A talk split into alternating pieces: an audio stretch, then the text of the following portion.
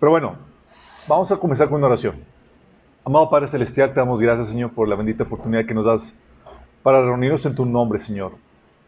Porque tú pones el tiempo, el espacio y la oportunidad, Señor, para que nos podamos congregar, Padre. Y te pedimos que el día de hoy tú te glorifiques medio de esta meditación de tu palabra, que tú hables a través de mí, Señor, que podamos salir de aquí edificados, exhortados, para poder producir mucho fruto para ti, Señor. Señor, queremos presentarnos con las manos llenas para ti, Señor. Te lo pedimos, Padre, en el nombre de Jesús. Amén. Ok, chicos, estaba tentado usar el apuntador, pero pues aquí tengo la laptop. una recapitulación, hemos estado hablando acerca del tema de la eh, productividad, principios para, la, productividad, y hemos estado platicando acerca de la motivación y la urgencia. Habíamos estado platicando que Dios espera fruto en nuestra vida, buen fruto, fruto en eh, abundante, porque en esto Dios es glorificado y así demuestras que realmente eres su discípulo. No con fruto medio, no, con fruto bueno en abundancia. Y esto de suma importancia habíamos platicado porque de eso depende qué tanta gloria le traemos a Dios, qué tanto impacto tendremos en la gente que nos rodea y qué tanta recompensa tendremos. Es decir, cosas cruciales dependen de esto. La idea con este taller es que puedas sacar todas las buenas obras que Dios preparado antemano para ti. Que nada se quede en el tintero. Porque mucha gente va a llegar al fin de sus días lo van a enterrar con muchos proyectos que nunca realizaron, libros que nunca escribieron, empresas que nunca comenzaron, ministerios que nunca realizaron porque, porque nunca se aplicaron, no supieron, no supieron ser productivos. Y hemos estado platicando los principios, el principio del compromiso, que es el, el, para ser productivo debes comprometerte con una causa, con un propósito, con una visión, establecer metas, comprometerte con ellas. Hemos estado platicando el principio del orden y la estructura. Debes de tener aprender a usar la agenda para darle orden y estructura a tu vida. Estructura nos referimos a asignar horarios, agendar actividades, bloques de actividades, crear rutinas, poner alarmas, lo que sea necesario para darle estructura a tu vida. Y el orden donde tú agendas tus pendientes y los asignas dentro de tu, de tu agenda. Tienes un listado de pendientes, no se te escapa nada, sabe lo que tienes que hacer y lo tienes priorizado. ¿sí? Vimos también el principio del enfoque, que te establece la estrategia para evitar y batear distracciones, porque van a venir distracciones, van a venir. Sí, Jesús sabía cómo evitar distracciones, también sabía cómo combatir la, eh, la distracción cuando oye, venían gente que quería eh, eh, distraerlo de su, de su propósito, de sus metas, sabía cómo sacar la vuelta. También vimos las técnicas para combatir la procrastinación, chicos. Sí. y Vimos también el principio de la mediación y la evaluación, donde tienes que establecer metas, estándares y medidas de desempeño. Las metas tienen que ser medibles para que sepas cuánto estás avanzando. Y tu desempeño también se recomienda que sea medible para que sepas cómo vas en tu desempeño. También tienes que poner puntos de evaluación a lo largo de tu desempeño para evitar que divagues y te vayas en la deriva, porque todos tendemos hacia la deriva, chicos, en todo.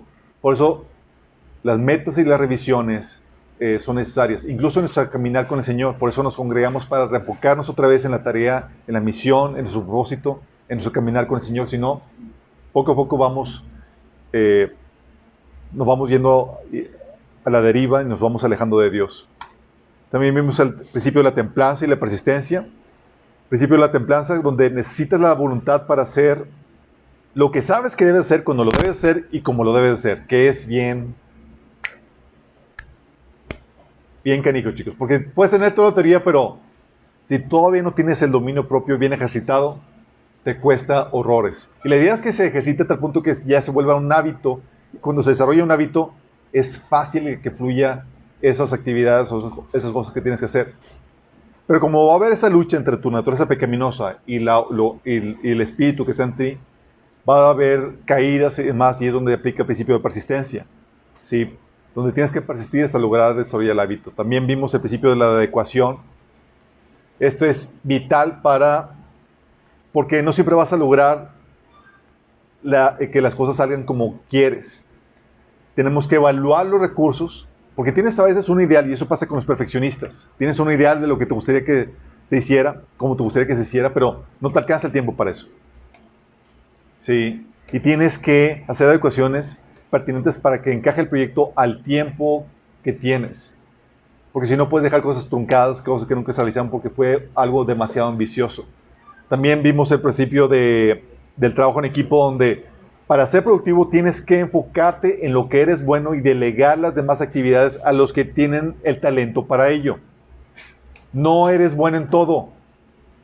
Hay gente muy talentosa en muchos aspectos, pero no en todo. Y tienen que apoyarse en aquellas personas que sí tienen el talento en aquello en lo que no son fuertes. Es decir, tienes que este trabajo en equipo y esto implica capacitar, confiar en el operar de Dios de las personas y implica también morir en tu ideal porque no van a hacer las cosas siempre como tú quieres. Y es ahí donde tienes que otra vez morir a tu ideal y con que salquen la, la esencia, aunque no sea en la forma que tú esperabas. ¿Sale? El día de hoy vamos a ver el principio de madurez, chicos, que es crucial. El principio de madurez es crucial para la productividad. ¿Qué onda? ¿Necesitamos hablar más fuerte, chicos? ¿Sí me escuchan allá a lo del fondo? Aquí está la unción, chicos, aquí adelante. ¿eh?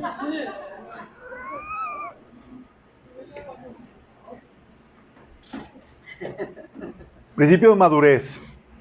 ¿A qué nos referimos con esto? Ok. Miren chicos, cuando hablamos de madurez, ahorita vamos a ver lo, importante que es este principio para ser productivos para el Señor. Porque hay muchos proyectos que se han frustrado, que han quedado en el tintero, que nunca se realizaron por la falta de madurez de, de la gente que estaba involucrada en dicho proyecto, en dicho trabajo. ¿Qué es madurez?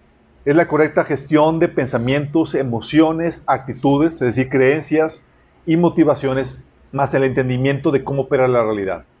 Te lo repito, es la correcta gestión de pensamientos, emociones, actitudes, creencias y motivaciones más el entendimiento correcto de cómo opera la realidad.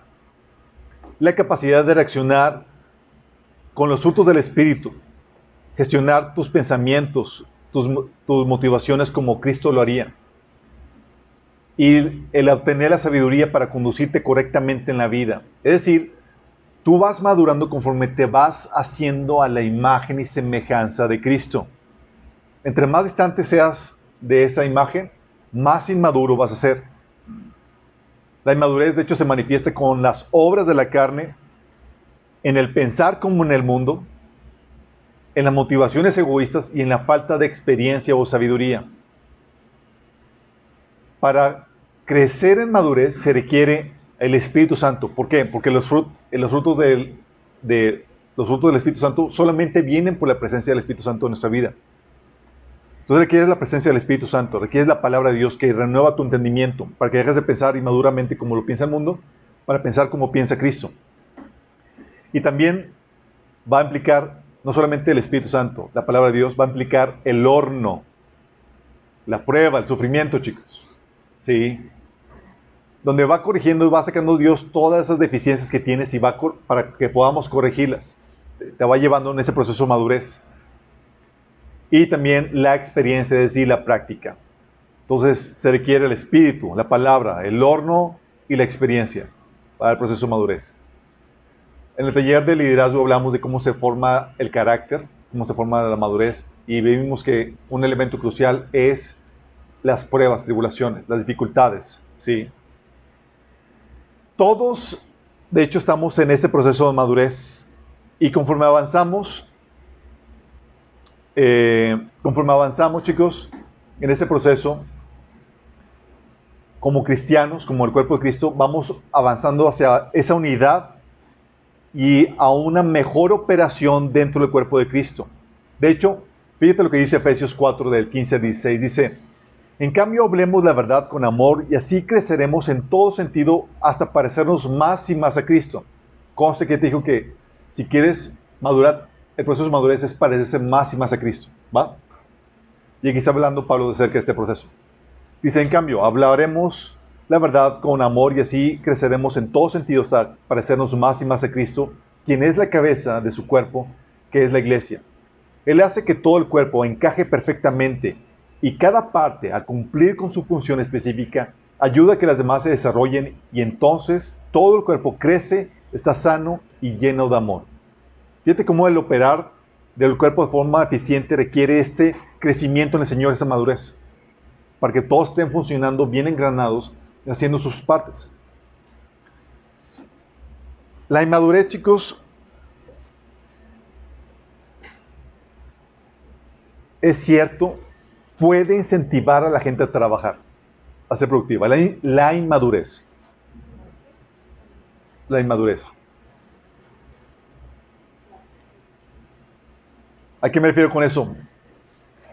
Por ejemplo, tú ves el caso de Filipenses 1 del 2 al 18, donde Pablo habla acerca de un grupo de personas que se empezaron a poner a chambear, a compartir el Evangelio, pero con motivaciones equivocadas, por ambiciones personales o por contienda. O sea, eran inmaduros, pero en su madurez estaban siendo motivados a trabajar.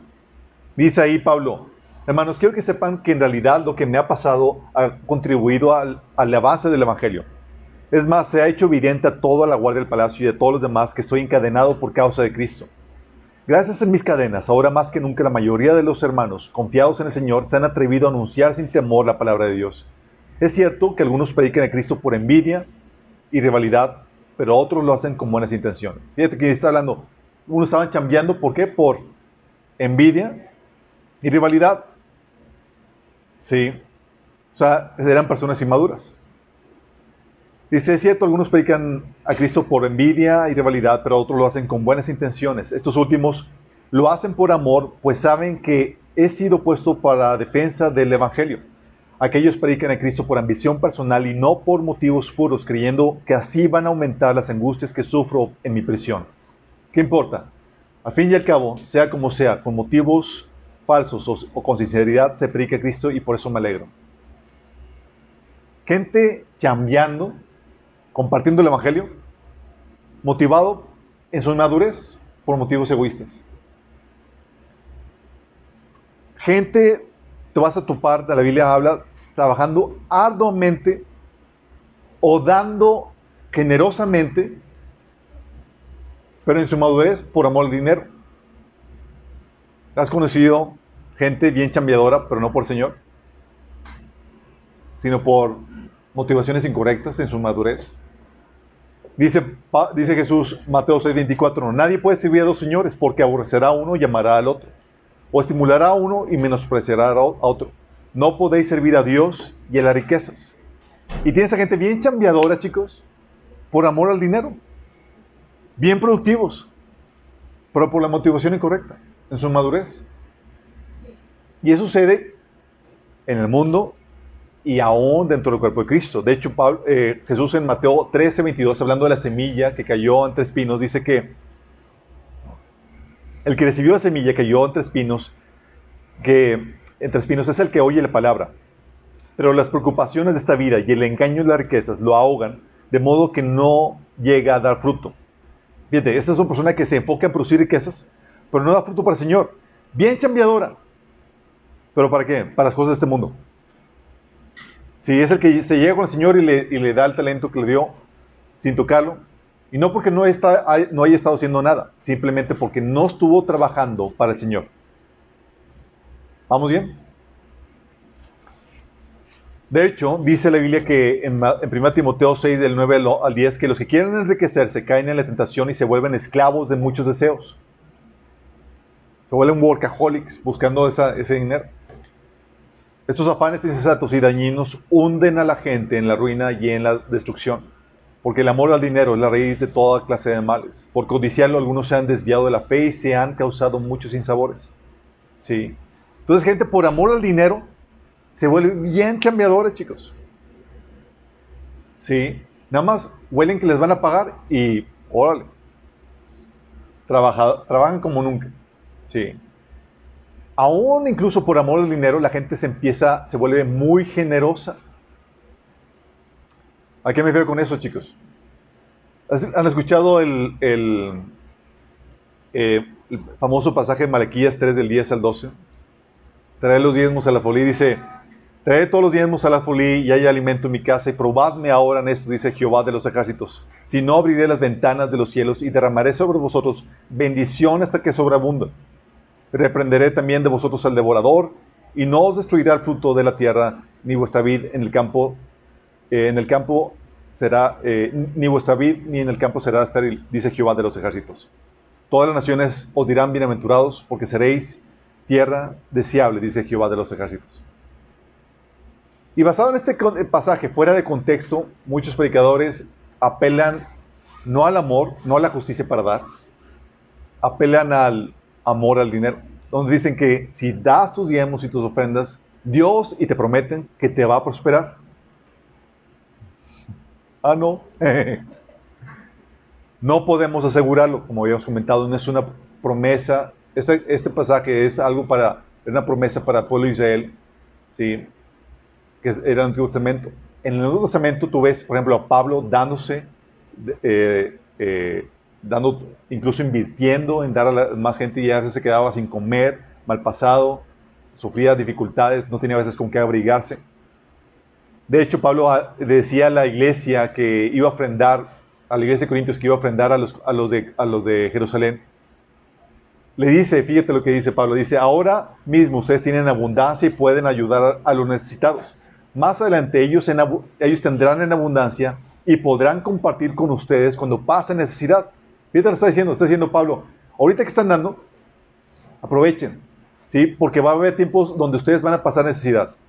¿Cómo, Pablo? O sea, pero si la Biblia dice que si ofrendo, voy a tener, voy a prosperar y no voy a tener necesidad. No, y Pablo sabía que hay tiempos de abundancia y tiempos de escasez.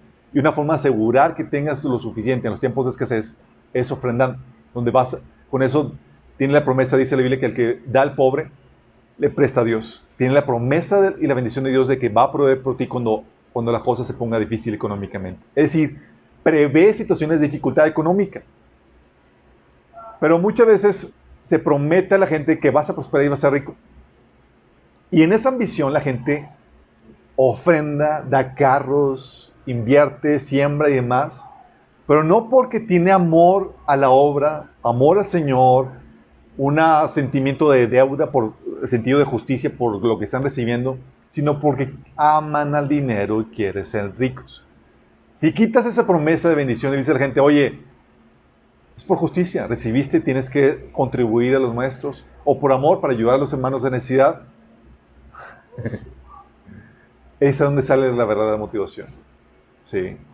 Y te das cuenta que el índice de, dar en la iglesia disminuye. De hecho, eh, una vez un hermano decía, sabía que la, que la aplicación del diezmo no, era, eh, no aplicaba el Nuevo Testamento, pero él decía, porque esta familia confrontó a este predicador, a este pastor, y le decía, oye hermano, pero no aplica el Nuevo Testamento. dice, sí, pero si, no, si lo dejamos de enseñar, la gente no va a dar. O sea, si no ponemos ese sentido de obligatoriedad con esa promesa de que va a ser rico. Sí. Entonces, ese sentimiento de esa inmadurez, con esa motivación incorrecta, puede llevar a la gente que sea muy productiva incluso generosa. Incluso puede llevarte a que tengas todas esas disciplinas cristianas que, que queremos fomentar en ti. La inmadurez puede llevarte a eso, chicos. A que ores, a que ayunes, a que des, pero con la motivación incorrecta de, ser, de querer ser vistos por la gente. Jesús decía, tengan cuidado, no hagan sus buenas acciones en público para que las demás, los, demás los admiren, porque perderán su recompensa de su Padre que está en el cielo. Cuando les den a alguien, a alguien que pasa necesidad, no hagan lo que hacen los hipócritas, que tocan las trompetas en las sinagogas y en las calles para llamar la atención en sus actos de caridad. Les digo la verdad, no recibirán otra recompensa más que esa. Fíjate, gente siendo generosa, pero con la motivación incorrecta. Ser vistos. ¿Sí? Dice también, cuando ores, no hagas como los hipócritas, hipócritas a quienes les encanta orar en el público, en las esquinas de las calles y en las sinagogas donde todos pueden verlos. Les digo la verdad, no recibirán otra recompensa más que esa. ¿Sí? O cuando ayunes, que no sea evidente, porque si así hacen los hipócritas, pues tratan de tener una apariencia miserable y andan desarreglados para que la gente los admire por sus ayunos. Les digo la verdad, no recibirán otra recompensa más que esa. Gente orando, gente ayunando, gente dando, motivado por su inmadurez, chicos, por la motivación incorrecta. ¿Sí? E incluso gente motivada en dar, no tanto también incluso por, por el querer ser rico, gente que da los diezmos, porque le dicen que lo que prospera, lo que te bendice no es el diezmo, sino que es el diezmo, es para que no robes al Señor. Y la ofrenda para que te puedas enriquecer. ¿sí? Entonces, ¿qué, tanto, ¿qué tan grande es tu ofrenda? Va a ser que tanto Dios te va a dar de vuelta. si tienes más dudas, tenemos un taller, que es el taller de finanzas, que hablamos al respecto. Pero le citan estas palabras, dice, ¿robarás el, hombre a Dios? Pues vosotros me habéis robado. Es Malaquías 3 del 8 9. Y dijiste, ¿en, ¿en, qué te hemos robado? En vuestros diezmos y ofrendas. Malditos sois con maldición porque vosotros, porque vosotros, la nación toda, me habéis robado. Trae todos los diezmos a la folí y hay alimento en mi casa. Y a veces la gente en madurez da por sentido de, de obligatoriedad para que no se les acuse de robo. Porque si les, enseñas lo que dice 2 Corintios 9, versículos 5 y 7, no dan. Muchos. Dice, así que pensé que debería enviarles a estos hermanos primero a fin de estar seguro de que tienen lista la ofrenda que prometieron. Pero quiero que sea una ofrenda voluntaria. No una ofrenda de mala gana. Versículo 7. Cada uno debe dar según lo que haya decidido en su corazón, no de mala gana, ni por obligación, porque Dios ama al que da con alegría. Fíjate lo que dice eso. Recuerdo que estamos viendo este pasaje y una hermana me reprendió y me dice, es que Alberto, es que si no enseñas el diezmo y a gente que tiene que dar y que si no roba, que si no, pues le está robando al Señor, la gente no va a dar. Y hay, unos hermanitos que son bien agarrados. dice, pero la Biblia enseña que está muy claro que no debe ser por obligatoriedad sino lo que cada quien dispone en su corazón, porque Dios ama al dador alegre. Y dice, pero es que si no, no van a dar. Le digo, sí, pero como dice Pablo en 1 Corintios 13, si no lo haces con amor, ¿qué dice? De nada sirve. Sí. Entonces hay gente que da por motivaciones eh, incorrectas en su madurez y hace que la gente sea dadivosa, que se ponga a chambear por motivaciones incorrectas, chicos. ¿Cuántos de aquí no hemos visto gente que se pone a servir y demás porque quieren ser el, centro de atención o admiración en algún servicio? Forma parte de un ministerio grandioso porque, porque les da eh, reputación o porque van a ser vistos o porque van a ser admirados. Y la gente, hay mucha gente que se pone a chambear, chicos. Y típicamente los ministerios grandes son los que traen ese tipo de, servicios. ¿sí? Son servicios motivados por la inmadurez de la gente. Tú ves, a, por ejemplo, a grandes ministerios y, oye, invitación a grupo de alabanza. Hasta hacen fila los músicos demás para, participar en la alabanza, porque es un ministerio grande.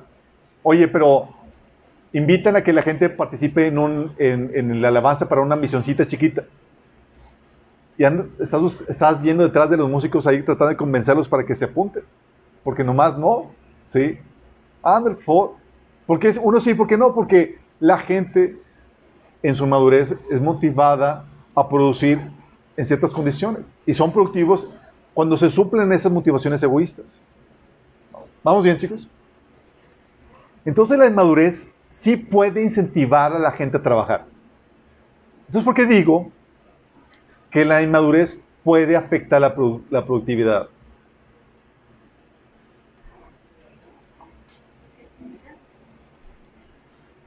Porque llega un punto en que la inmadurez, si aunque, aunque bien lleva a la gente a, que sea productiva, llega un punto que le conduce al estancamiento y a la ineficiencia.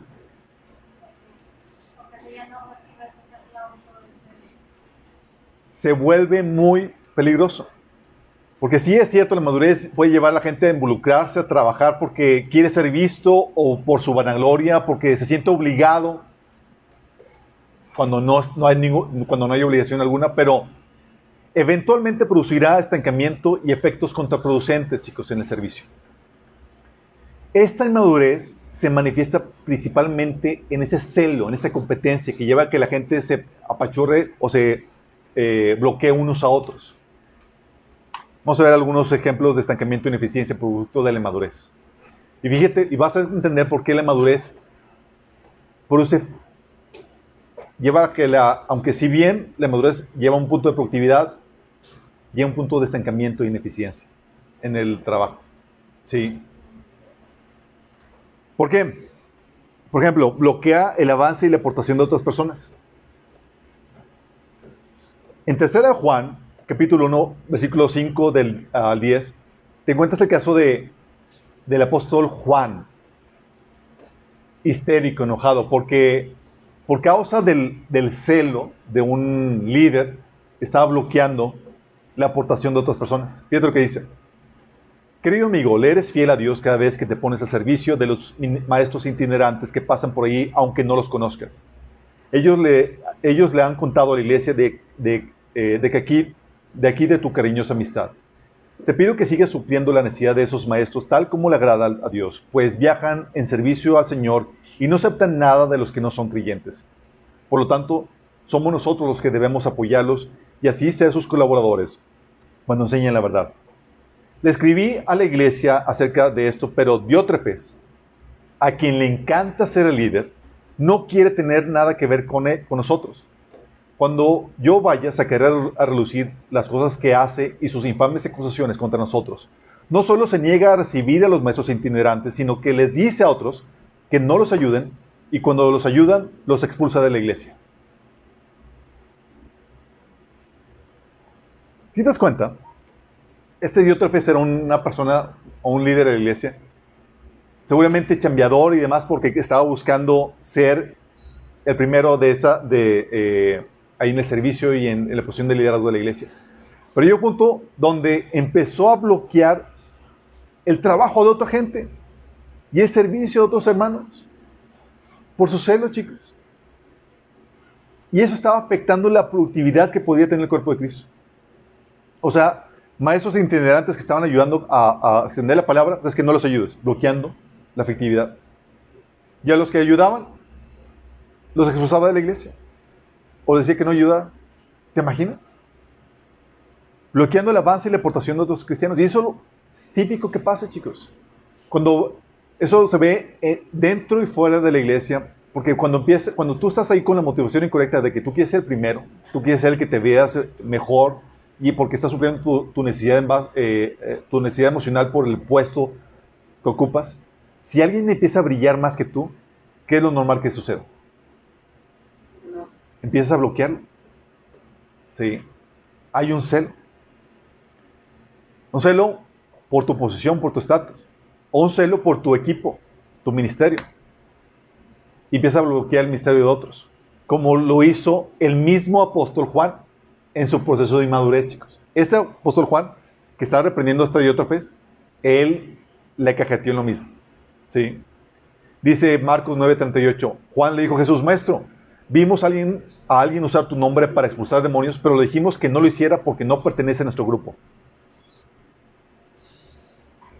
Y Jesús le dijo, muy bien hecho, solamente nosotros tenemos el monopolio.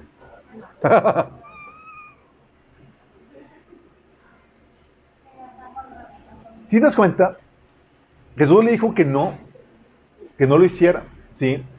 Porque no hay nadie que haga un milagro en su nombre que después, para que, que después hable mal de él.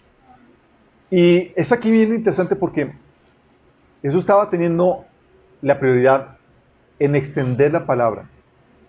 Y aquí Juan tenía la prioridad en ser su grupito los mejores. ¿sí? Y los únicos, los exclusivos. Su prioridad no era ser productivo, su prioridad era ser exclusivo. La estrella. ¿Sí, más, te estás dando cuenta? Y es normal, se bloquea el ministerio, chicos. A veces donde llega la gente con su pastor y dice, pastor, tengo este proyecto y demás. Y los líderes de iglesia bloquean eso porque tienen miedo a que vaya a funcionar o que vaya a, a hacer, o que le vayan a quitar el monopolio o que vayan a, a, ser de mayor bendición y que vayan a competir con ellos, porque su, su interés no es que más gente conozca a Cristo, no, su interés no es ser más productivo, su interés es, es ser los únicos exclusivos. Su interés es la gloria de su ministerio. Si estás dando cuenta, sí, la inmadurez te lleva a ser productivo, pero de repente se estanca. Y empieza a producir ineficiencias. A veces hace que te deshaces de, otras personas que, pueden ser de gran valor, chicos. ¿Te acuerdas lo que pasó con Daniel? Oye, Daniel, chicos, sumamente eficiente. ¿O no? Dice en Daniel capítulo 6 del 1 al 4, dice, Darío el Medo, el Medo decidió dividir el reino en 120 provincias y nombró un alto funcionario para gobernar cada provincia. Asimismo, el rey escogió a Daniel y a dos personas más como administradores para que supervisaran los altos funcionarios y protegieran los intereses del rey. Pronto Daniel demostró ser más capaz que los demás administradores y altos funcionarios. Debido a la, a la gran destreza administrativa de Daniel, el rey hizo planes para eh, ponerlo frente al gobierno de todo el imperio. Entonces los demás administradores se gozaron porque estaban siendo más efectivos. Tenían la mente ser más productivos, chicos, ser más eficientes en su trabajo. ¿Se, gozaron? Dice, entonces los demás administradores y altos funcionarios comenzaron a buscar alguna falta en la manera en que Daniel conducía los asuntos del gobierno. ¿Por qué empezaron a buscar una falta? Por envidia, chicos. ¿Tenían en mente ser productivos, ser eficientes en su trabajo? Su mente era ser los mejores, ser, tenían como prioridad su agenda personal, su estrellato, antes que la productividad, chicos. ¿Vas viendo? Y si querían ser de Daniel, imagínate si querían de ser el elemento más efectivo en el gobierno de Persia. O sea, ¿qué, qué mente tan más contraproducente? ¿Por qué harían eso? O sea, vas a desechar al mejor del equipo. Porque la prioridad no es la productividad, la eficiencia, chicos. Es el estrellato. Y hay ambientes laborales tan corrompidos y tan tóxicos, típicamente los del gobierno, donde tener como prioridad la eficiencia, eh, tener como prioridad la productividad de la organización, es nula. Es saber quién sobresale y agarra un, mejor hueso. Y eso hace que se eliminen a los mejores candidatos, se expulsen a los que brillan más y se queden los más ineficientes, ineficientes pero que saben hacer mejor la barba. ¿Vamos bien? ¿Vamos entendiendo, chicos? Sigo viendo la, la ineficiencia. De hecho, dice la Biblia en Mateo 27, 18 que Pilato sabía muy bien que los líderes religiosos judíos habían arrestado a Jesús por envidia. Imagínate qué estaba haciendo Jesús. Yendo por ahí predicando el Evangelio, ocasionando que gente dejara su arrepentimiento de su pecado y viniera arrepentimiento a Dios, sanando gente, haciendo bien a toda la, a toda la población.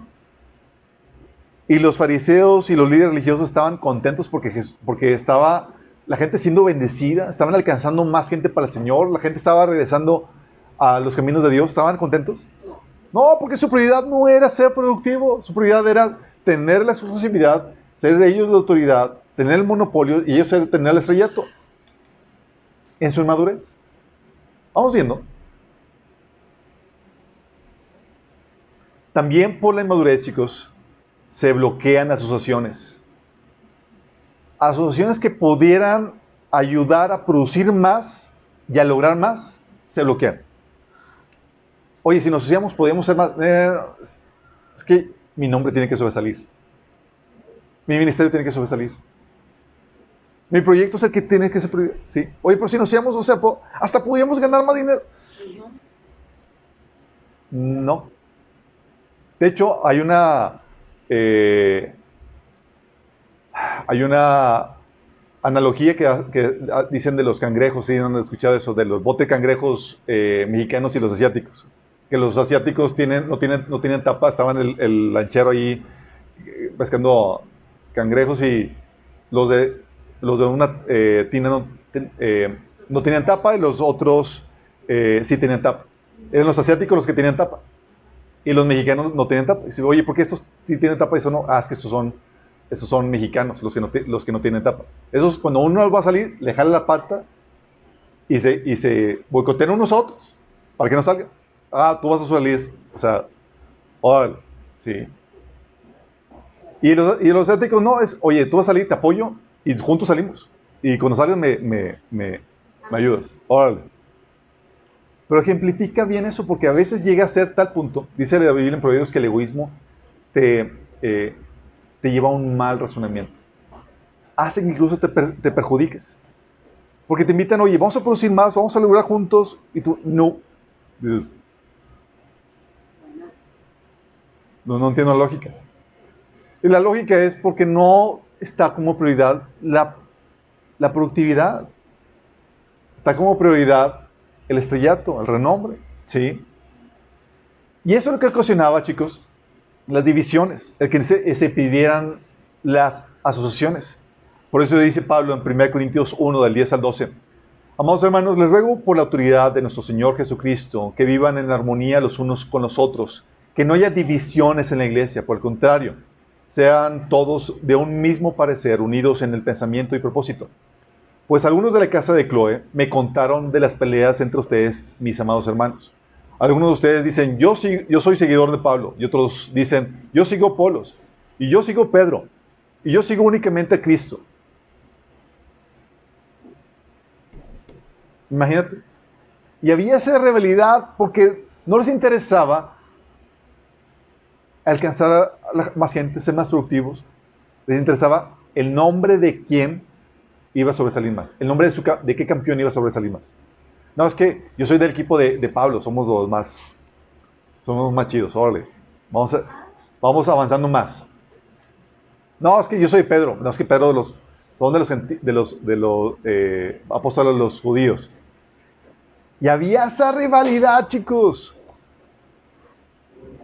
Y no se asociaban o estaban esas divisiones que se pedía asociarse y trabajar en equipo porque, porque no tenían como prioridad ser productivos para el Señor. Tenían como prioridad exaltar a su campeón, su, cami- su camiseta.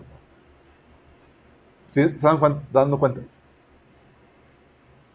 Se bloquean asociaciones, se generan divisiones.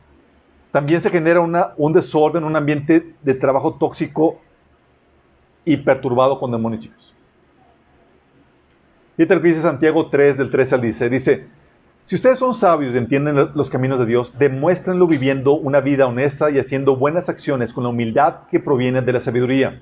Pero si tienen envidias amargas y ambiciones egoístas en el corazón, no encubran la verdad con jactancias y mentiras, pues la envidia y el egoísmo no forman parte de la sabiduría que proviene de Dios.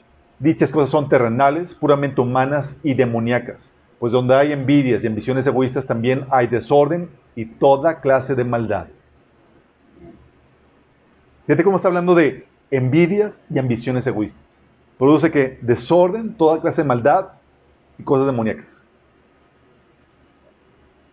O sea, dices, oye, mi ambiente de trabajo es medio pesado. Pues sí, se, están- se clavan la, el puñal por la espalda y se traicionan porque no tienen interés en, en la, en la productividad, en hacer trabajo en equipo.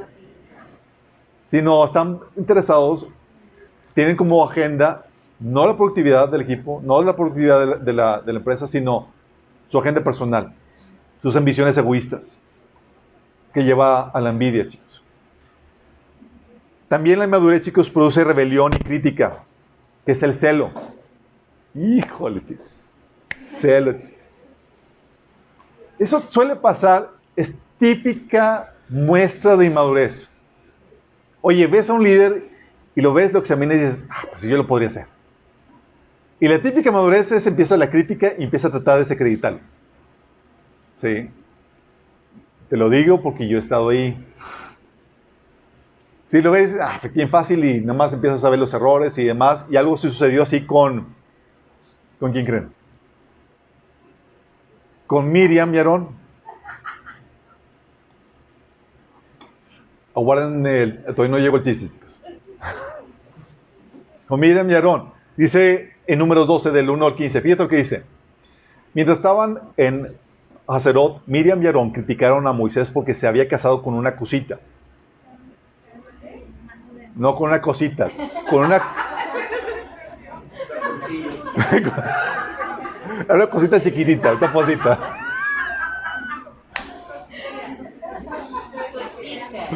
Cusita, chicos, es alguien de, de una región que es de Cus, de Cus. que es de donde, se supone que era una negrita, alguien así morenito. Sí, creo que sí, no, por ahí, ahí se que topaba una cosita. Dices que dijeron, fíjate, se casó con eso y le hallaron ahí el detalle, ¿sabes? Y empezaron a criticar a Moisés. Y dijeron, ¿ha hablado el Señor solamente por medio de Moisés? ¿Acaso no ha hablado también a través de nosotros? Uh. Y el Señor los oyó. Ay. Ya cuando el Señor te oye. Ya cuando dices eso, dices, estás en problemas. Luego te pone el paréntesis. Ahora bien, Moisés era muy humilde, más que cualquier otra persona de la tierra. Sí. Así que el Señor llamó de inmediato a Moisés y Aarón y a Miriam y le dijo, vayan los tres al tabernáculo. Y los tres fueron. Entonces el Señor descendió en la columna de nube y se detuvo en la entrada del tabernáculo. Aarón y Miriam, Aarón y Miriam llamó él. Ellos dieron un paso al frente. Híjole.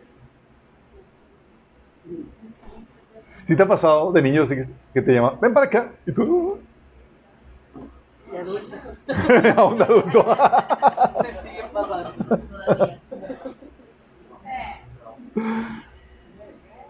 Dice, ellos dieron un paso al frente y el Señor les habló. Escuchen lo que voy a decir. Si hubiera profetas entre ustedes, yo, el Señor, me revelaría en visiones, les hablaría en sueños, pero no con mi siervo Moisés. De toda mi casa, Él es en quien confío. Yo le hablo a Él cara a cara, con claridad y no en acertijos. Él ve al Señor como Él es. Entonces, ¿por qué no tuvieron temor de criticar a mi siervo Moisés? El Señor estaba muy enojado con ellos y se fue. Cuando la nube dejó de estar encima del tabernáculo, ahí estaba Miriam con su piel tan blanca como la nieve, de prosa. Cuando Aarón vio lo que había pasado con ella, clamó a Moisés, Oh mi Señor, por favor, no nos castigues con este pecado que tan neciamente cometimos. No dejamos, no dejes que ella sea como bebé que nace muerto y que ya está en descomposición. Entonces Moisés clamó al Señor, oh Dios, te suplico que la sanes. Pero el Señor le dijo a Moisés, si el padre de Miriam tan solo la escupiera en la cara, no duraría su contaminación siete días. Por tanto, manténla fuera del campamento durante siete días y después podrá ser aceptada de nuevo. Así que Miriam permaneció fuera del campamento durante siete días y el pueblo esperó hasta que la trajeran para continuar su viaje. Fue entonces cuando salieron de Ezerot y acamparon en el desierto de Parán. ¿Qué es lo que está hablando? Producto de madurez, a veces subestimas la, la, gente que está en liderazgo y demás y se te hace fácil desacreditar y empezar a criticar. Es típica señal de madurez. No es hasta que el Señor te pone al frente y te ves el cargo, el peso de, de responsabilidad más que empiezas a temer. Recuerdo cuando, eh, antes de que el Señor me diera, me pusiera al servicio y demás, veías obviamente, pues los líderes están al frente y ves los, sus, aciertos como sus errores y pues fácilmente yo los menospreciaba en mi corazón. Diría todo lo que están haciendo y los errores y demás. Y el Señor llega a mí y me dice, ¿tú crees que es fácil lo que están viviendo ellos? Las pruebas y, tentaciones que ellos enfrentan. Y me dice, si tú estuvieras ahorita en su lugar, tú harías peores cosas. O sea, haciéndome ver de que yo no tenía ni siquiera la calidad moral para poderlo criticar porque no estaba viviendo lo que ellos estaban viviendo. Y las responsabilidades y las presiones que ellos estaban viviendo. Pero a veces son muy, muy pactos. O a veces por el sentido de celo de que, ah, pues yo puedo ser mejor que él. Y empiezas a acreditar a la gente. Si ellos están diciendo, ¿a poco no Dios también ha hablado a través de nosotros? O sea, ¿por qué tiene que ser Moisés el, el, el, estrellita? Y es típico, chicos. Y eso ocasiona malfuncionamientos, retrasos en el, equipo. Aquí, por ejemplo, tienes a Pablo Israel que tuvo que esperar siete días hasta que Miriam corrigiera esa actitud en el corazón. Y a veces hay retrasos en el equipo, hay retrasos, retrasos en, el en el trabajo, porque la persona está teniendo esta actitud que impide que se avance como debe hacer. ¿Vamos? Otro episodio es el de la rebelión de Coré, número 16, del 1 al 3, que dice, Coré, hijo de Izar, hijo de Coat, hijo de Leví, y Datán, hijo de, y, y Datán y Abiram, hijos de Eliab, y On, hijo de Pelet, de los, de los hijos de Rubén, tomaron gente y se levantaron contra Moisés con 250 varones de, de los hijos de Israel príncipes de la congregación, del consejo, varones de renombre. Y se juntaron contra Moisés y Aarón y le dijeron, basta ya de vosotros, porque toda la congregación, todos ellos son santos y en medio de ellos está Jehová. ¿Por qué pues os levantáis vosotros sobre la congregación de Jehová? O sea, ellos estaban celosos de que Moisés estuviera frente. Dirá, ¿sabes qué? Ya, vamos a quitar. Por alguna queja, alguna es simplemente porque tú ya llevas mucho tiempo. La rebelión. Esta, obviamente, tú ves el episodio y ves que hubo estancamiento, fallas, gente tuvo que ser expulsada, aniquilada, o sea, problemas con la productividad, chicos, al final de cuentas, por ese tipo de situaciones. Hay mal funcionamientos. Por esta inmadurez, chicos. También, por la inmadurez, suele suceder una falta de disposición de servicio. Falta de disposición de servicio. ¿Por qué? Hay gente que no sirve o no está dispuesto a servir por orgullo. Mira, Marcos, uh, aquí puse mala cita, es Marcos, si mal recuerdo, capítulo 6, del 42 al 45, dice, así que Jesús llamó a sus discípulos porque estaban peleando ahí de quién iba a ser el mayor, y les dijo, como ustedes saben, los que se consideran jefes de las naciones oprimen a los súbditos y los altos oficiales abusan de su autoridad. O sea, los tratan como súbditos y, abusan de su autoridad. Pero dice Jesús, pero entre ustedes no debe ser así. Al contrario, el que quiera hacerse grande entre ustedes debe ser su servidor. Y el que quiera ser el primero debe ser esclavo de todos. Fíjate lo que está diciendo. Oye, ¿quieres ser el principal? ¿El líder? Te bajas a ser esclavo de todo, servidor de todo. Y, en el paradigma del mundo es, el líder es el que, al que le sirven. ¿Sí?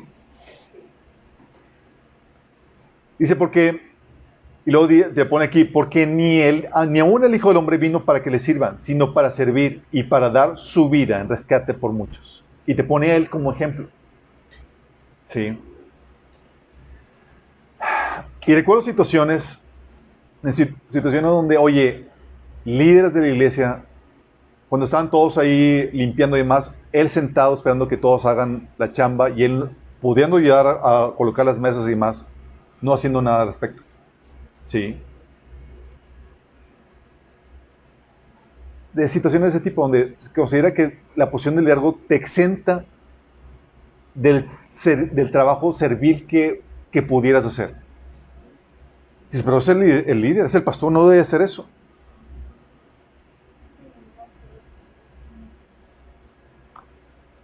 Juan 3, el 3 a 5 dice, sabía Jesús que el Padre había puesto todas las cosas bajo su dominio y que había salido el Padre y ya él volvía. Y está hablando Jesús de que sabía que era el Señor de todo y que iba a volver al Padre para ser glorificado. Sabiendo eso, que es el Señor de todo, que es el líder de líderes, se levantó de la mesa, se quitó el manto y se ató una toalla en la cintura, luego echó agua en su recipiente y comenzó a lavarle los pies a sus discípulos y a secárselos con la toalla que llevaba a la cintura. Déjame decirles, chicos, no es como los rituales que ahora se sacan donde te quitan el calcetín y tu pie todo limpiecito, te bañaste el día de hoy, te hacen el enjuague de, los pies y demás. Ni, ni, ni, Lavar los pies en ese entonces era la cosa asquerosa, chicos eran changlas, anduviste todo el día eh, pisando tierra, polvo, y no había calle pavimentada, y de vez en cuando pisabas, no de vez en cuando, típicamente para veces pisabas excremento animal, caballos, burros, perros y demás. Entonces llevabas el olor contigo. Y era como que, ¿quién huele? Ah, ¿quién pisó algo? El olor no está siguiendo, pues alguien pisó algo. Y Jesús se agarra y ¿sabes qué? Empieza a limpiar eso.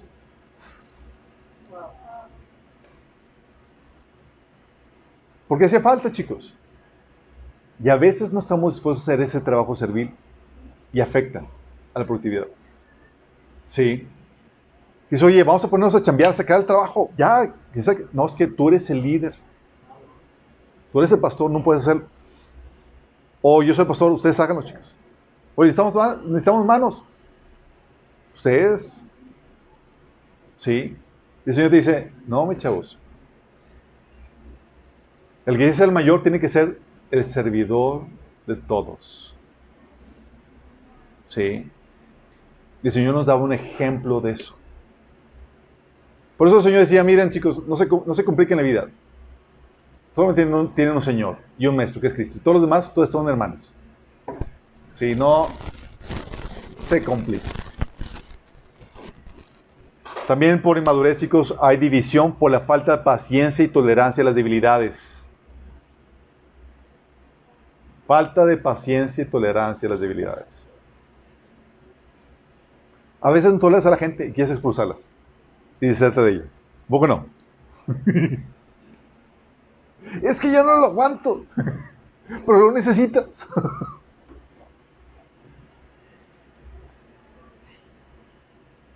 Y así sucedió con Pablo. Pablo era de armas tomar, chicos. Era o me aguantas el paso o rúmbale. Y Bernabé era el compasivo, el que te agarra, te ayuda en el crecimiento y vamos a ser pacientes contigo, nadie, te habrá, nadie quiere estar contigo, yo aquí te ayudo, soy el, la actitud pastoral. Pablo es, era al inicio de su ministerio, vamos a cortar cabezas, vale, no puedes, rúmbale. ¿Sí? Tienes en Hechos 15 del 36 al 41 la diferencia de este tipo de actitudes. Y algún tiempo después, Pablo le dijo a Bernabé, volvamos a visitar a los creyentes de todas las ciudades en donde hemos anunciado la palabra del Señor y veamos cómo están. Resulta que Bernabé quería llevar con ellos a Juan, a Juan Marcos, pero a Pablo no le pareció prudente llevarlo porque lo habían abandonado, los había abandonado en Pánfila y no habían seguido con ellos en el trabajo.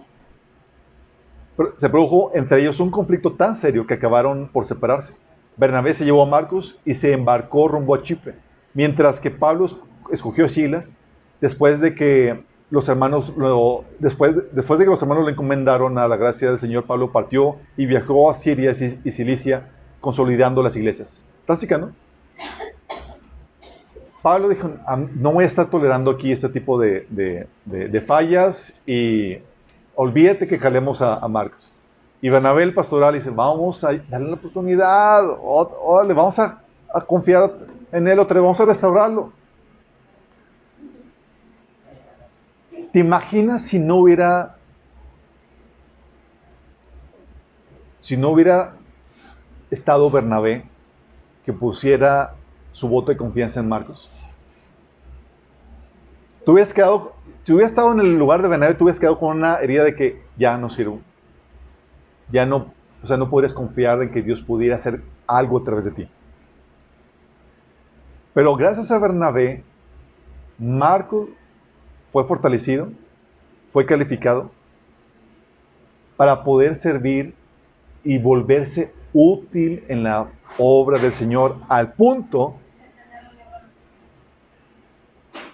de tener un libro de la Biblia, al punto de que Pablo le dice a, a Timoteo, a la vuelta de la esquina, en 2 Timoteo 4.11, es que 2 Timoteo fueron una de las últimas cartas de Pablo, le dice Pablo a Timoteo, trae a Marcos contigo cuando vengas, porque me será de ayuda en el ministerio.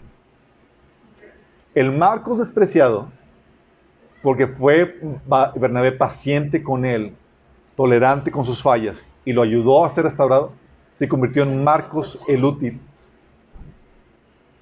Incluso para Marcos el útil, incluso para Pablo. Al punto de que, hey, lo necesito, tráemelo, lo quiero en mi equipo. Pero la inmadurez te lleva a votar la gente, cortar cabezas. Y va a haber situaciones, chicos, en donde hay cosas muy premiantes y que requieren cierta cualidad que es, sí, ahorita no, hasta que crezcas y madures, pero te ponemos en cosas menores. Pero no es para desechar por completo algo. Sí. A veces nos damos eh, por vencido en otras personas cuando, pero queremos que Dios tenga misericordia con nosotros y siga apostando en nosotros. Y le dice que con la vara que midas, Dice, Señor, todavía, o sea, no te has dado por vencido para mí, ¿verdad? Dice, Señor, pues tú, ¿cómo estás con los demás? Sí, por eso, recuerdo cuando estaba, y venía a veces con el, el Señor, y dice, Señor, oye, es que había, había personas que, que, nos tocaba pastorear que eran bien difíciles. Dice, Señor, es que ya están desesperantes, Señor, envía a las otras iglesias o algo. y el Señor me decía, eh, pues, así soy contigo, bien paciente. Yo, Señor, en serio. Yo soy perfecto. Y me trae, y el Señor me dijo, tienes un problema de orgullo. Hebreos 5 del, del 1 al 2 dice, todos somos sacerdotes escogidos entre los hombres. Él mismo es nombrado para representar a su pueblo ante Dios y ofrecer dones y sacrificios por los pecados. Puede tratar con paciencia a los ignorantes y extraviados, ya que él mismo está sujeto a las debilidades humanas. Por tal razón, se ha obligado a ofrecer sacrificios por sus propios pecados, como también por los del pueblo. O sea, estamos también en debilidad y con flaquezas, chicos, y con lucha, con caídas. Y eso me obliga a mostrar la misma misericordia que Dios extiende para conmigo hacia los demás, chicos. Sí. De hecho, tú ves a Pedro. En el caso de Jesús, Pedro Jesús le dice a Pedro que lo iba a negar tres veces. Ya sabes lo que sucedió. Lo negó tres veces y Jesús dijo, yo no te quiero como en mi equipo. Rúmbalo. ¿Qué le dijo? O sea, me negaste tres veces, Pedro. O sea, no una, tres veces. Allá tú y no te quiero ver. ¿Qué le dijo? En Juan 21, del 15 al 19, después de que Pedro negó a Jesús, Jesús lo asigna como pastor. Dice, Jesús le dijo a Simón Pedro, Simón hijo de Jonás, ¿me amas más que estos? Le respondió, sí Señor, tú sabes que te amo. Él dijo, tú sé paciente en mis corderos. Tú tendrías esa paciencia, ese voto de confianza, ok, fallaste, pero Vamos a restaurarte. Hay mucho que puedo hacer todavía. La inmadurez te lleva a cortar cabezas. Órale, rúmbale. No tengo paciencia para contigo. Sí. Y el Señor aquí restauró Pablo, dio Pedro. Restauró Pedro y hasta le dijo, ¿sabes qué? Ahora vas a poder dar tu vida por mí. Antes no, no tenías la, la valentía para hacerlo. Vas a dar tu vida por mí. Vas a glorificar a Dios dando tu vida así. También la inmadurez, chicos, lleva al resentimiento. Entonces, por un lado, la inmadurez te lleva también a votar gente. ¿Va? Y cuando todos hemos estado, me imagino, en esa situación donde quieres rumbar a la gente. Quieres votarla porque ya. ¿Sí? Y el Señor dice, la madurez te lleva a ser paciente para poderlos llevar en ese proceso de madurez para hacerlos productivos. Así como Marcos. Falló, pero ok, vamos a, a trabajar contigo. ¿Sale? Pero también la madurez te lleva al resentimiento, a la hipersensibilidad por las ofensas que, que te hacen. Y hay gente que, ay, me dijo, ay, me hizo. Y ahí se ven. Y nos perdemos de la contribución que pudieras tú estar dando por esa madurez. Dice la Biblia en Colosenses 3 del 12 al 14. Por tanto, como escogidos de Dios, santos y amados, revístanse de afecto entrañable y de bondad, humildad, amabilidad y paciencia, de modo que se toleren unos a otros y se perdonen si alguno tiene queja contra otro. Así como el Señor los perdonó, perdonen también ustedes. Por encima de todo, vístanse de amor, que es el vínculo perfecto. De hecho, este eh, 1 Pedro 4.8 dice, sobre todo, ámense los unos a los otros profundamente, porque el amor cubre multitud de pecados. Y Proverbios 10.12 dice, el odio es motivo de disensiones, pero el amor cubre todas las faltas.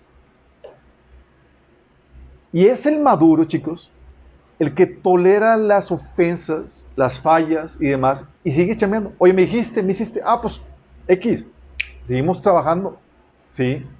Te perdono, sanamos, y así como sea mi proceso y demás, y como si nada. No voy a obstaculizar que mi ofensa afecte la productividad y el trabajo que tenemos que hacer para el Señor. Pero en el inmaduro, de hecho, el maduro dice la Biblia en Romanos 15.1 que, así que todos los que somos, todos los que somos fuertes debemos soportar las flaquezas de los débiles y no agradarnos a nosotros mismos. O sea, el maduro, el fuerte, sabe soportar lidiar con las debilidades de los débiles con las, con las flaquezas de los débiles. Pero el inmaduro lo hieren, oye, no vino, oye, tiró la toalla, oye, no va a hacer esto. Y afecta la productividad del equipo. ¿Sí? Por inmadurez, chicos. Esa inmadurez que lo llevó a querer servir, lo llevó a tirar la toalla. ¿Sí? ¿Sí te das cuenta cómo la, inmadurez sí puede llevarte a ser de cierto grado productivo, pero hay un punto de estancamiento y de ineficiencia en ese proceso? Y Dios espera que seas maduro para que puedas realmente ser productivo. Porque muchos proyectos se quedan en el, tintero. Muchos hermanos no producen lo que deben hacer porque no saben cómo soportar las, las ofensas de otros. Oye, es que hizo un chiste de mí. Es que se burlaron de mí. O X o Y. Y, y te vas. Y ya tu aportación para el cuerpo de Cristo, tu productividad que puedes tener, se ve truncada. Estamos viendo. Es que el hermano no me invitó, es que no me dijo, es que no me nombró. Todo eso.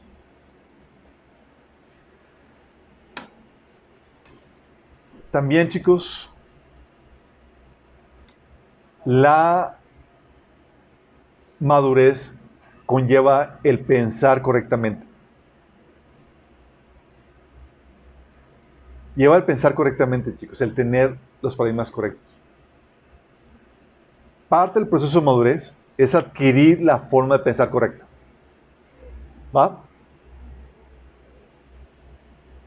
Dice 1 Corintios 6 del 6, 1 Corintios 2 del 6 a 7. Dice Pablo, en cambio hablamos sabiduría entre los que han alcanzado madurez, pero no con la sabiduría de este mundo, ni, ni con la de los gobernantes, las cuales terminan en nada. Está hablando de que, oye, entre los maduros hablamos en otro nivel. Vamos a entendernos en otro nivel. ¿Sí? Eh, porque ya pensamos de forma diferente pensamos como piensa Cristo. De hecho, dice en el último versículo de este pasaje que tenemos la mente de Cristo. Pero eso es entre los maduros. ¿Vamos? Y Pablo le acusa a la iglesia de Corintios de que en, el siguiente capítulo, capítulo 3 del 1 al 4, dice, yo hermanos, no pude dirigirme a ustedes como espirituales, es decir, como maduros, sino como inmaduros, apenas niños en Cristo. Les di leche porque no podían asimilar alimento sólido ni pueden todavía, pues son aún pues aún son inmaduros. Mientras haya entre ustedes celos y contiendas, ¿no serán inmaduros? ¿Acaso no se están comportando según criterios meramente humanos? Cuando uno afirma yo sigo Pablo y otro yo sigo Polo, no es porque están actuando con criterios humanos. Están hablando de criterios, chicos. Están teniendo una forma de pensar que los estaba llevando a actuar de forma inmadura para producir esta división en el cuerpo. Entonces, parte del proceso de madurez el adquirir la mentalidad correcta, la forma de pensar correcta, el pensar como Dios. Y es algo que va a implicar una renovación de la mente. Pero cambiar los paradigmas viejos por nuevos, chicos, cuesta bastante. La forma normal en la que uno opera, chicos, es que tú encuentras una forma, una forma de operar un paradigma diferente al tuyo, la primera es resistencia. Primero resistencia, no. Sí. No es sino hasta que el paradigma correcto empieza a cuestionar tu paradigma incorrecto y te das cuenta que tu paradigma incorrecto no tiene fundamento, empieza a destruirse tu paradigma incorrecto para adoptar al nuevo. Hay una guerra de, de, de forma de pensar, en ese sentido. ¿Sí? Cuesta bastante. De hecho,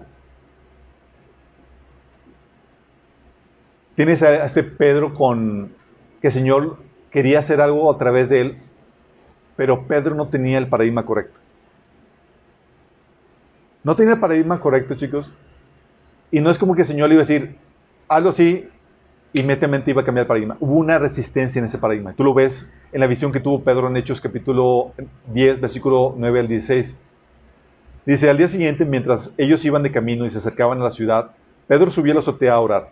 Era casi mediodía. Tuvo hambre y quiso algo de comer. Mientras se lo preparaban, le sobrevino un éxtasis. Vio el cielo abierto y algo parecido a una gran sábana que, que suspendía, que suspendida por los cuatro puntas descendía hacia la tierra. En ella había toda clase de cuadrúpedos, como también reptiles y aves. levántate Pedro, mata y come. O sea, Pedro tenía hambre. Y había ahí unos animalitos para hacerte unos manjares que nosotros los gentiles sabemos a qué sabe. ¿Sale? Entonces, levántate, Pedro, mate y come, le dijo una voz. De ninguna manera, Señor, replicó Pedro, jamás he comido nada impuro o inmundo. Por segunda vez la voz insistió, lo que Dios ha purificado, tú no lo llames impuro. Y le vuelve a decir la voz, levántate, Pedro, mate y come. Y Pedro, aunque tenga hambre, dijo, no, Señor. Y la voz dice, hey, lo que Dios ha purificado, no lo llames impuro. Tres veces sucedió eso. Y el debate de Pedro con Dios, no, Señor.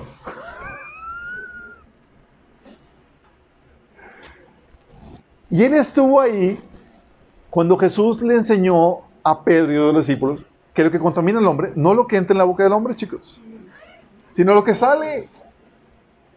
Pedro había escuchado las palabras, pero le cayó el 20. No, porque hay una típica resistencia en la forma de pensar. Conforme vamos pensando correctamente, vamos madurando. ¿Sí? Pero esta, este paradigma incorrecto estaba haciendo a Pedro, como líder de la iglesia, ineficiente, improductivo en lo que Dios quería hacer. Porque tenía Dios como agenda alcanzar a los gentiles. ¿Y qué crees? Pedro los consideraba impuros. Y Dios, no, no, no, así no podemos trabajar, tenemos que cambiar el paradigma de Pedro. Ya hay paradigmas, chicos, que obstaculizan la obra de Dios. Por ejemplo, un paradigma, los judíos no deben hablar con los samaritanos. Era un paradigma en los tiempos de Jesús. ¿Eras judío? Tú no te juntas con los samaritanos. Porque eran sangre mezclada, eran así, casi, casi gentiles. los gentiles, para los que no sepan, eran considerados impuros, inmundos. Los judíos no. Y había un, altercado, una, eh, rivalidad porque eh, no, eran bienvenidos en Jerusalén y los gentiles y los samaritanos adoraban, eh, tenían otro centro de adoración. Pero tal así que no se llevaban bien. En Juan 4, del 9 al 10, va esto. Dice, la, ¿te acuerdas cuando Jesús eh, llegó, pasó por Samaria y, y Jesús abordó a una samaritana? Una samaritana y de reputación muy dudosa. La mujer samaritana le dijo, ¿cómo tú siendo judío me pides a mí de deber que soy mujer samaritana? Porque judíos y samaritanos no se tratan entre sí. Y Jesús le dice, no tengo ese paradigma. Fíjate. Jesús respondió y le dijo, si conocieras el don de Dios y quién es el que te dice, dame de beber, tú le pedirías y él te daría agua viva. ¿Jesús tenía ese paradigma, chicos? No. Y gracias a que tenía la forma de pensar correcta, le permitió llevar el Evangelio a gente que de otra manera no hubiera podido llevar el Evangelio. Esa samaritana se convirtió y a todos los que la samaritana compartió se convirtieron. ¿Hubiera podido ser efectivo Jesús con un paradigma correcto? No. Es que sí me enseñaron, imagínate, ya Jesús, es que, es que tengo sed, pero a mí me enseñaron que no debo hablarle a samaritano.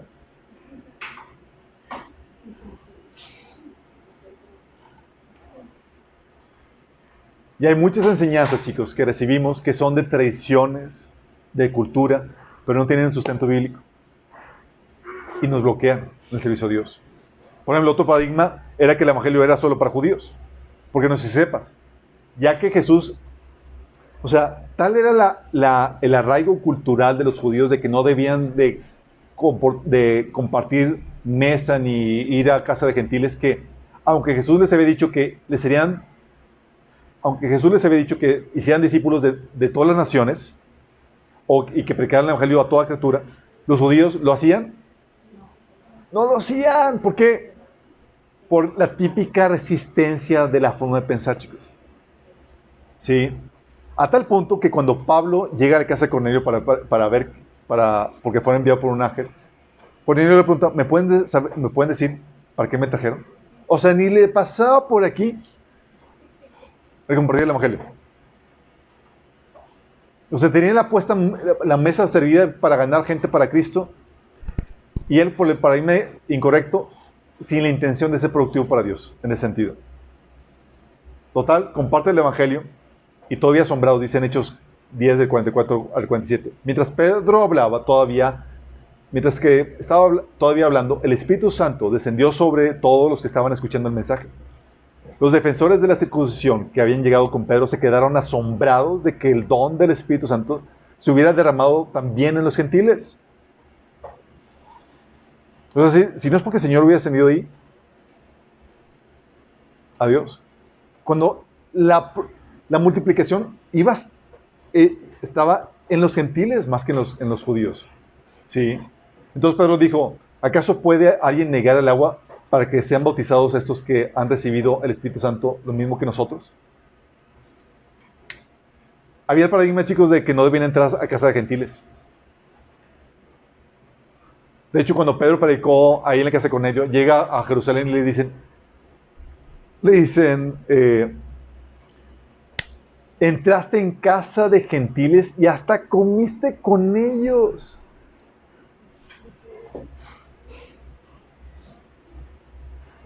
¿Te imaginas? Imagínate tú en esa situación que hubieras dicho, ay, sí, la regué. Has dicho, a ver, a ver, me vas a dar, me vas a exhortar, dame Biblia. ¿Dónde dice que no puedo hacerlo? Ah, se hubiera sido diferente. Y hubieran quedado todos los versículos donde Dios prometía la salvación a los gentiles. También otro paradigma, por ejemplo, que estaban pidiendo que, que fueran productivos es que no se debe trabajar el sábado. ¿Te imaginas? Dice Juan 5, del 16 al 17. Entonces los líderes judíos comenzaron a acosar a Jesús porque, por haber violado las reglas del día de descanso. Pero Jesús respondió, mi padre siempre trabaja y yo también. ¿Te imaginas si Jesús no hubiera tenido el paradigma correcto, chicos? ¿Cuántas oportunidades de ser productivo para el Señor se hubiera perdido? Tú ves que la mayoría de los milagros, la mayoría de su predica, eran los sábados. Y Jesús no tenía ninguna problemática porque él tenía la forma de pensar correcta. Oye, que no se pueden preparar alimentos el sábado. Y Jesús tenía a los discípulos chicos en friega. Oye, vamos a tal lugar, vamos a tal parte. Oye, Jesús, no prepara el noche, ahí Dios va a proveer. y era sábado. Y los discípulos agarrando granos y comiendo porque tenían hambre. Imagínate, Jesús, no, eh, chicos, no pueden comer porque es el descanso.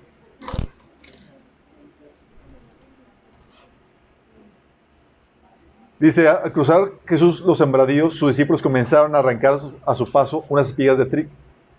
Y Jesús nos dijo, eh, no pueden chicos. Entonces, oye, las travesías que tenían que hacer y luego sin comer, se, me, se, se desmayado. Mira, le preguntaron los fariseos, ¿por qué hacen ellos lo que está prohibido hacer el sábado? Él les contestó, ¿nunca han leído qué hizo David en aquella ocasión cuando él y sus compañeros tuvieron hambre y pasaron necesidad? Entró a la casa de Dios en Abiatar, cuando Abiatar era el sumo sacerdote, y comió los panes consagrados a Dios que solo el sacerdote les es permitido comer. Y dio también a sus compañeros. El sábado se hizo para el hombre, y no el hombre para el sábado, añadió. Así que el Hijo del Hombre es Señor incluso del sábado. O sea, tenía una forma de pensar correcta que le impedía estancarse o truncarse por paradigmas incorrectos. Comer con las manos sucias. Ya sabes ese pasaje. Sí. Oye, los discípulos, no había agua ahí para... Ya, pues ole, el hambre es más fuerte que... y le acusaron a Jesús y no, no hay problema por eso, lo que contamina es... Eso no es para que no te comes, no, no te lavas las manos. Sí. Oye, que no se puede comer ciertos alimentos. Dice la Biblia que empezó a decirles que lo que contamina al hombre no es lo que entra en el estómago, sino lo que sale del corazón del hombre. Y dice ahí en Marcos 7, 19, dice, porque no entra en, su corazón, sino en su estómago. Y después va a la, a la letrina. Con esto Jesús declaraba limpios todos los alimentos. Gracias a esa forma de pensar, Pablo podía compartir el Evangelio con los gentiles, chicos. Porque Pablo decía en 1 Corintios 9, del 20-21, cuando estaba con los judíos, vivía como un judío para llevar a los judíos a Cristo. Oye, convivía con judíos y se comportaba como judío, guardando todas las leyes, para simpatizar con ellos, que sea familiar la conducta con ellos y ganarse a los judíos. Cuando estaba con los que siguen la ley, yo también vivía bajo esa ley, a pesar de que no estoy sujeto a la ley. Me sujetaba a ella para poder llevar a Cristo a los que están bajo la ley. Cuando estoy con los gentiles, quienes no siguen la ley judía, yo también vivo independiente de esa ley para poder llevarlos a Cristo. Pero no ignoro la ley de Cristo, obedezco la ley de Cristo. O sea, Pablo, imagínate, iba a la casa de gentiles, eh, imagínate ese guardia que, lo, que, que se convirtió en la noche, Dice que le lo, vendaron y toda la cosa, y seguramente le dieron de almorzar y de comer a Pablo. Oye, ¿y pues qué tienen de comer? No, pues te quitos de trompo. Imagínate Pablo con los paradigmas incorrectos. ¿Hubiera podido ser efectivo en el Evangelio? Para nada. Y hay muchos otros paradigmas, chicos, ¿sí? Que no se congojan hoy en día. Por ejemplo, Oye, no puede servir a Dios sin cobertura pastoral. Paradigma que impera hoy en día que ha bloqueado el ministerio de mucha gente. La productividad del cuerpo de Cristo truncada por este paradigma que no tiene base bíblica. De hecho, la Biblia condena esto. Dice la Biblia que tenemos en, en Gálatas 5.13 que tenemos libertad para servirnos unos a otros por amor. Libertad, es decir, no quieres permiso para servir a, a tu prójimo en amor. Oye, que no deben de compartir mujeres. Y aunque es cierto, lo vimos en el taller de patriarcado, no es algo que se debe fomentar, pero es algo que se debe de aceptar cuando se tiene las evidencias que es Dios quien está respaldando a esa mujer. Porque cuando nadie, no hay ningún varón que se apunta, Dios jala lo que, lo que hay y capacita y empodera, incluso a mujeres, chicos, así como lo hizo con David, siendo un, adolescente, así como lo hizo con Débora y demás. Pero hay paradigmas que te bloquean. Oye, que no puedes servir en varias iglesias. Es un paradigma muy común, chicos. Oye, que vas a una iglesia, yo recuerdo cuando estaba de joven, era, vienes a esta iglesia y no puedes ir a otra iglesia. Olvídate. Y él, bíblicamente, Pablo diría, ¿está Cristo dividido? ¿Acaso fueron bautizados en nombre de Pablo? Y este paradigma, chicos, es súper común. E impide la asociación y el trabajo en conjunto entre los miembros del cuerpo de Cristo que puede ser de tremenda bendición. Es un paradigma que te lo, que te lo introducen sin base bíblica. Otro, otro paradigma. No se puede usar la iglesia para una actividad con los niños en donde estén corriendo y jugando. Una vez hicieron una actividad en una iglesia, en un templo, ¿sí? Los niños ahí, en la actividad de niños, corriendo, jugando, haciendo todo el papaya y demás. Imagínate. Y algunos cristianos evangélicos persinándose. Digo, no se deben persinar, pero alarmados al punto de que, Ave María Purísima, así tal cual pareciéndose. A lo que voy es que asustados por eso, porque no lo harían. Es, consigue otro lugar, este, este, recinto sagrado. Cuando, ¿cuál es el recinto sagrado, chicos? Es tu cuerpo. Y esto nosotros como, como, como congregación. No hay lugar. Pero te enseñan ese tipo de cosas y te hacen improductivo ineficiente. Otro paradigma. Oye, no puedes ser pastor si no has estudiado en un seminario, si no has estudiado licenciatura. No, pues adiós apóstoles. Ellos nunca debieron haber estado pastoreando la iglesia. Adiós los requisitos de Pablo, que nunca mencionó la licenciatura en, en teología. Sí, sabemos que debe tener el conocimiento de la Biblia necesario para poder pastorear, pero no una licenciatura, no una maestría ni un doctorado en, teología o, ser graduado de seminario. Son paradigmas que te enseñan y que muchas veces obstaculizan la obra de Dios. Otro paradigma. Oye, para comenzar una iglesia necesitas un local.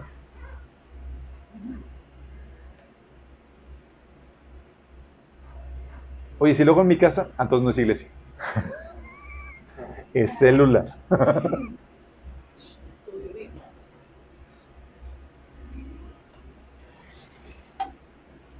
o deben hacerse, o las reuniones casa no son iglesia, por ejemplo, otro paradigma. o debe hacerse, y tenemos chicos muchos paradigmas de cierta forma o de aquella forma. ¿Sí? Debe hacerse de esta forma o aquella forma está prohibida.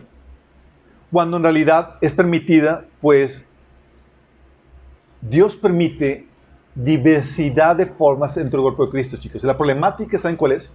La problemática es que a veces divinizamos formas. Pensamos que esta es la única forma. Y gracias a Dios que pone formas diversas, chicos. Porque si no, no se alcanzarían mucha gente que por tu forma nunca vendría a Cristo. Pablo, Jesús, mira, Dios nos ama tanto que envía siervos en diferentes formatos, con diferentes presentaciones, para ganar a los que no vendrían de alguna forma. Bueno, no, mira, para que no te bloquees, vamos a mandarte el mensaje de esta otra forma. ¿Va? Y el Señor tiene esa diversidad. De hecho, tú ves en Mateo 11, del 16 al 19.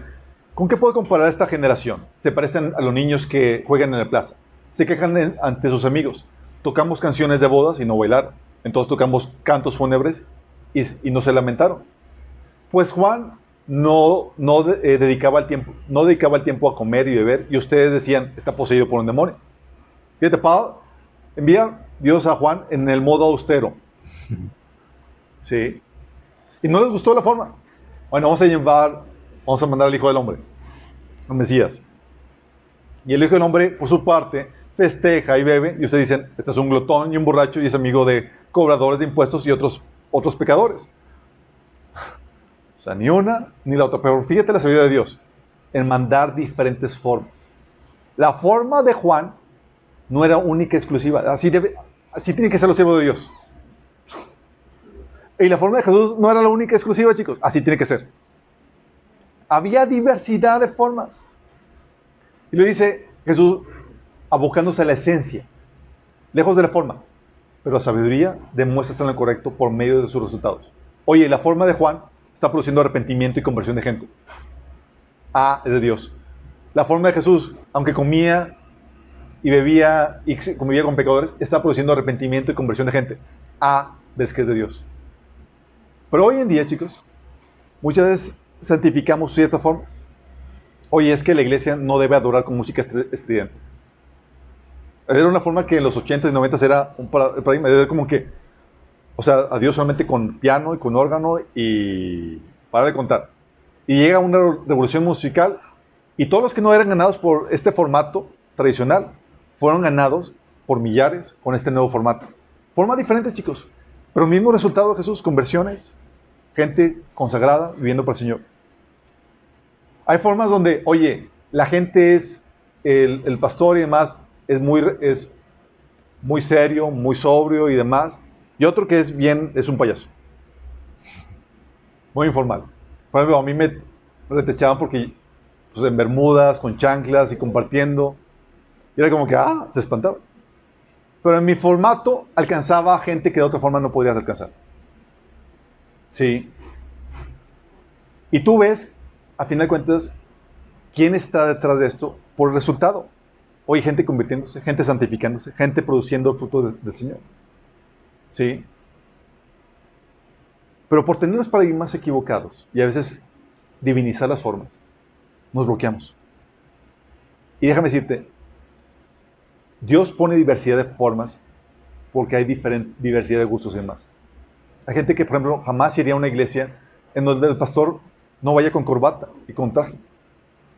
Hay iglesias, hay gente que no jamás iría a una iglesia donde está la alabanza a todo volumen. ¿Sí? Hay gente que jamás iría a una iglesia donde aplauden. Y Dios en su sabiduría ha puesto diversidad de formas. La problemática cuando dice, este es, y así debe ser. Y tenemos este paradigma equivocado. Y por eso nos volvemos improductivos. ¿Sí? ineficientes.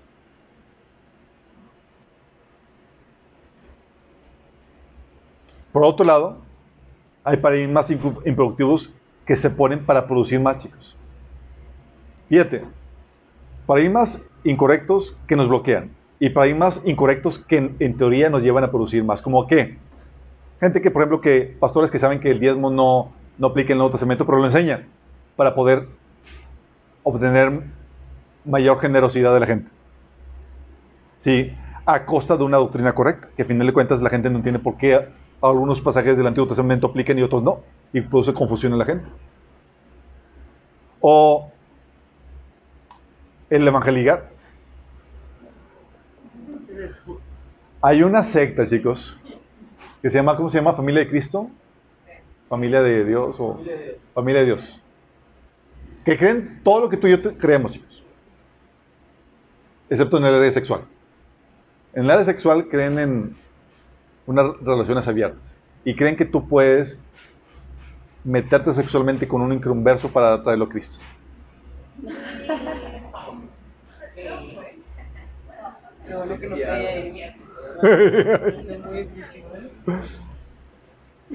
y gracias a eso, pues, lograron crecer su membresía y demás. Pues a quien no le gusta que lo evangelicen de esa forma. Sí.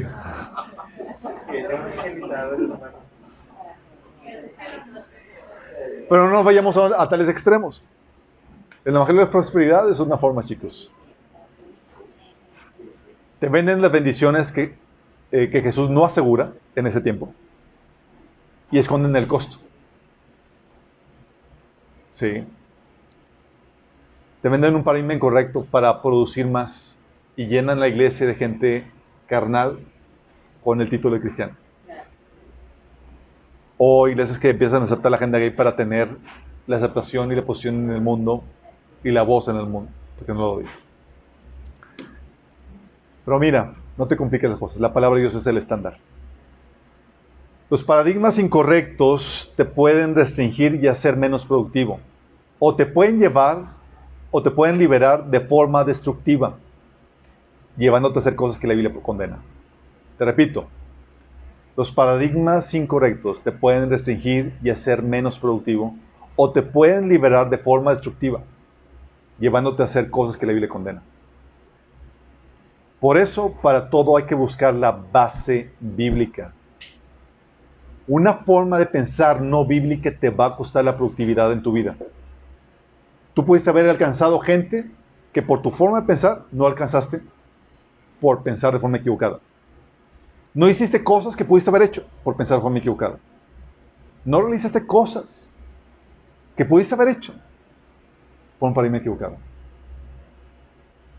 Por eso, chicos, la madurez es crucial para la productividad en el cuerpo de Cristo. Por la madurez hay divisiones.